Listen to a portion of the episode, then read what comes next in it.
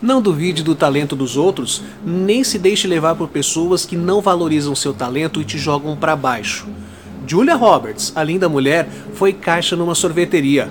O fortão do Stallone já fez curso de cabeleireiro e já varreu jaula de leões.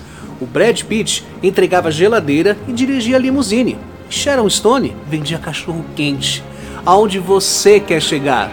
Coloque sua meta, persevere e acredite, você vai chegar lá. Eu sou Renato Silva, porque inovar e motivar é preciso.